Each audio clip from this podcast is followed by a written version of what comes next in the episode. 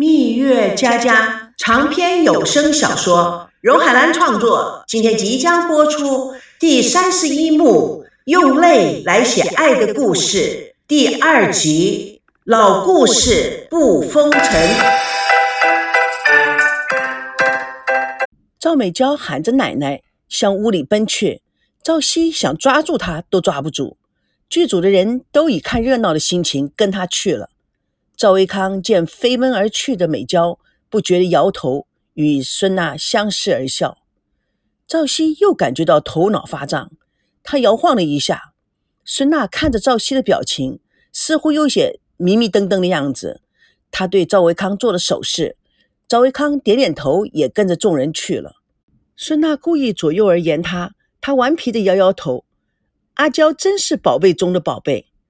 他看见赵熙直蒙蒙的撞墙的表情，你爸妈有消息吗？他想开开玩笑，调解一下气氛。嗯，怎么又说你爸妈？赵熙憨笑，咱爸妈他们怎么样了？没提，可能是你爷爷奶的事分了他的神。根据往常的规矩，现在可能已经没事了。嗯，没事就好，没事就好。我爸爸妈妈打打闹闹一辈子，而你家却是那么温馨。每次到你家，我才能感受到家庭的温暖。赵熙似乎有点回神。嗯，你家？孙娜故意撒娇。赵家。赵熙活泼了起来。现在变成赵家了，婆家才对吧？讨厌！你听我说嘛，知道我最喜欢你们家哪儿吗？厨房。我喜欢在你们家里厨房里。奶奶摘菜，你妈妈做饭，我偷吃，那是我最幸福的时刻。家是由人组成的，人的相处之道才是一个家的感觉。你装饰的再豪华，没有人的气息，还是冷冰冰的。我知道你的意思，赵熙。其实，在北京装修新家的时候，太多的外界打扰，让我太紧张，脾气比较大一点，有点故意找茬吧。故意找岔倒是真的，当时的脾气好像不是只有一点点大。哎，你到底要不要听我说嘛？我有选择的权利吗？你好了好了，不说了。OK OK，我不说，你说。你知道，从小我也一直编织了将来属于我自己的家。认识你以后，我对我们的小家也编织了许多憧憬。也一直想打造一个完全属于你我的天地，让我的人生重新开始。你知道，我不是没有梦想的。赵熙在想，他到底想表达什么？那你，当然，我并不是想挽回些什么。我知道，我们已经到了覆水难收的地步，但是我们会一直是朋友，是不是？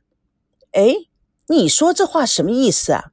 你是想试探我呢，还是想考验我？孙娜正欲开口，赵熙似乎有点喃喃自语：“我们家一向是非常的温馨，但是谁知道还有这么大的一段秘密？根据你妈说的，我爷爷岂不是很惨？他这一辈子是怎么过来的？娶了一个根本根本不爱他的人。”那你想过吗？对呀，我还以为我们的问题多多，但是至少我们都在桌面上，而你奶奶他们不只是在桌底下，而是啊，在深不可测的海底下。哇，这么和平的家庭，居然有这种惊天动地的往事。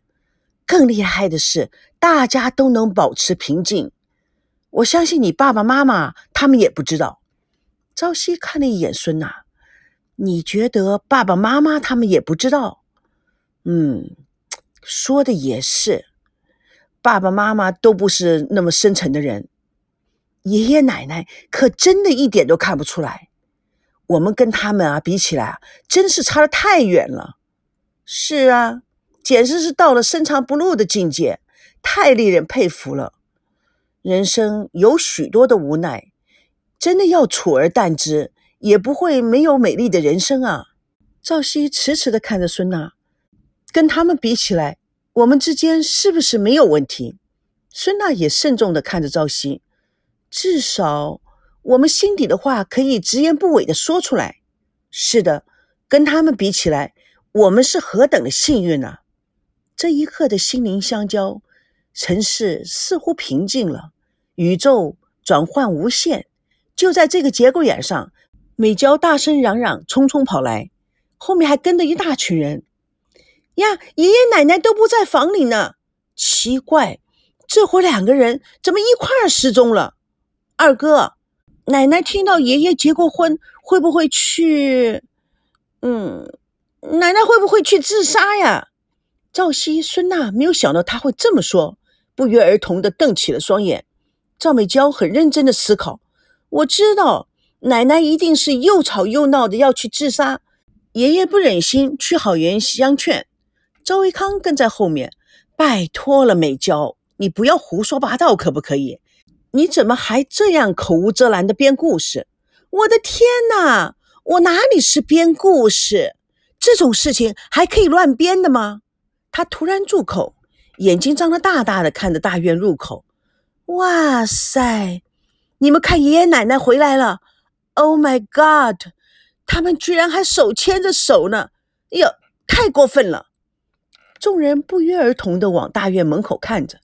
只见得赵念祖一手拄着拐杖，一手拉着金妹，两个人边说话边走进来。众人急不可待地围着他们。吴金妹非常幸福的，今天的天气真好，带着你爷爷出去晒晒太阳，呼吸呼吸新鲜空气。赵念祖可是一本正经的对孙子说：“维康，我不懂医生用什么药。”身体的状况好像还不如以前，爷爷，你别担心，医生说那是副作用，慢慢就好了。赵美娇抱着爷爷奶奶蹦蹦跳跳，奶奶奶奶找不到你们啊，真急死人了。赵念祖对吴金妹开怀大笑，咱们家没有这个小东西，一定很寂寞。赵美娇搀住了爷爷的手，说：“老帅哥。”要我这个小小的美女搀着你走吧。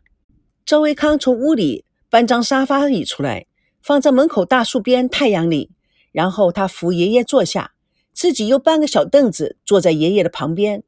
众人也边说着，也各自搬椅子来到大树下围着说笑。赵美娇拉着吴金妹坐到大树下，请坐，皇太后。她行了个西洋宫廷礼后，神秘兮兮地说：“太后。”你喜不喜欢我呀？吴金妹笑着说：“你这个疯丫头，奶奶不喜欢你，喜欢谁呀？”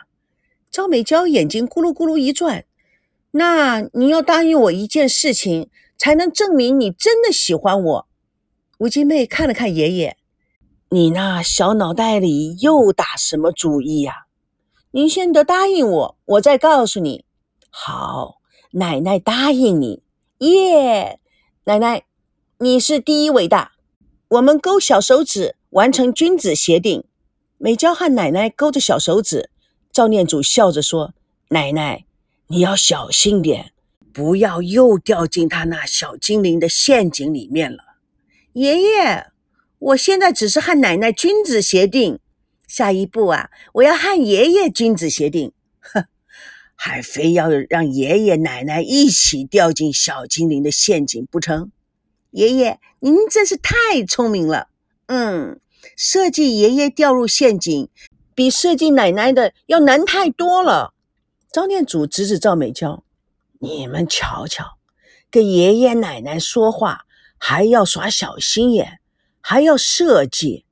哎，真是啊！”美娇见目的达到。赶紧朝着赵熙喊着：“二哥，第一个目的达成功了，我奶奶答应了，我爷爷也同意了一半。”孙娜笑了灿烂，这个小家伙真不是省油的灯。赵熙注意到赵维康充满感情地看着孙娜的灿烂，他是那样的不知不觉，却是那样的深情。赵熙心里打着小鼓，眼睛看着前方的空气中。似乎出了两张照片，一张是他，一张是赵维康，两个人完全不同。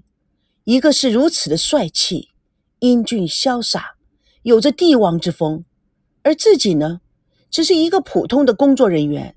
忽然间，孙娜的照片也挤入他们的中间，她笑的是如此的娇媚甜蜜，天生就是一个光芒四射的明星。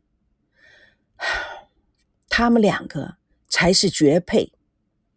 吴金妹笑得自然，小丫头。看你高兴的，你到底要奶奶答应什么？孙娜顽皮地说：“奶奶，你小心哦，不要中了娇娇的诡计。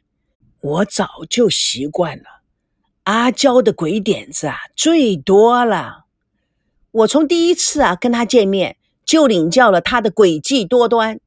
别这样啊，都过了这么久了，我都不记得了，你还记得啊？”孙娜故意挑事。维康也记得啊，赵维康笑眯眯的看着孙娜，呃，哦，啊，哦，是是是，呃，佛说不可说，你的事啊，我老哥哪一件不记得啊？OK，现在进行。喂，你们不要打扰我，可不可以呀？我是很认真的。孙娜带着快乐的声音：“是小公主，我们不说话，全部的时间空间全留给你。”赵美娇立刻变成严肃：“奶奶，你的借爷爷给我们用一下，你可是答应的啦。我们拉过勾勾的。呀，你要借爷爷做什么？